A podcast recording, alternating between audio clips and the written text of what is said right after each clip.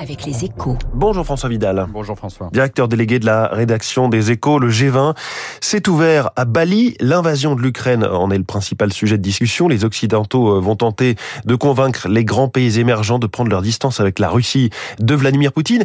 Un ordre du jour qui vous semble voué à l'échec, François. Bon, il faut évidemment, il ne fait évidemment aucun doute hein, que la guerre en Ukraine est le principal sujet géopolitique du moment. Hein. Ses répercussions sur l'économie mondiale et sur la sécurité alimentaire des pays les plus fragiles constituent des menaces majeures pour l'ordre international. Mais en voulant transformer le G20 en un front anti-Russie, les démocraties occidentales font une double erreur. D'abord parce que cette tentative est vouée à l'échec. Hein. Si la plupart des grands pays émergents n'ont pas condamné formellement le conflit jusqu'ici, c'est qu'ils ne le voulaient pas, que ce soit pour ne pas se brouiller avec Moscou ou pour ne pas s'exposer à des critiques sur leur propre politique extérieure.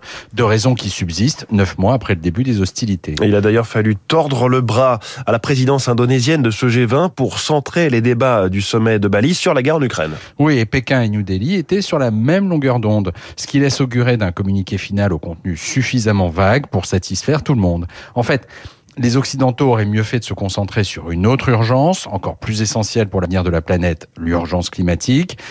la simultanéité du sommet de Bali et de la COP27 aurait donné une portée symbolique évidente aux engagements communs qu'aurait pu prendre dans ce domaine un club représentant tout de même 80% de la richesse mondiale.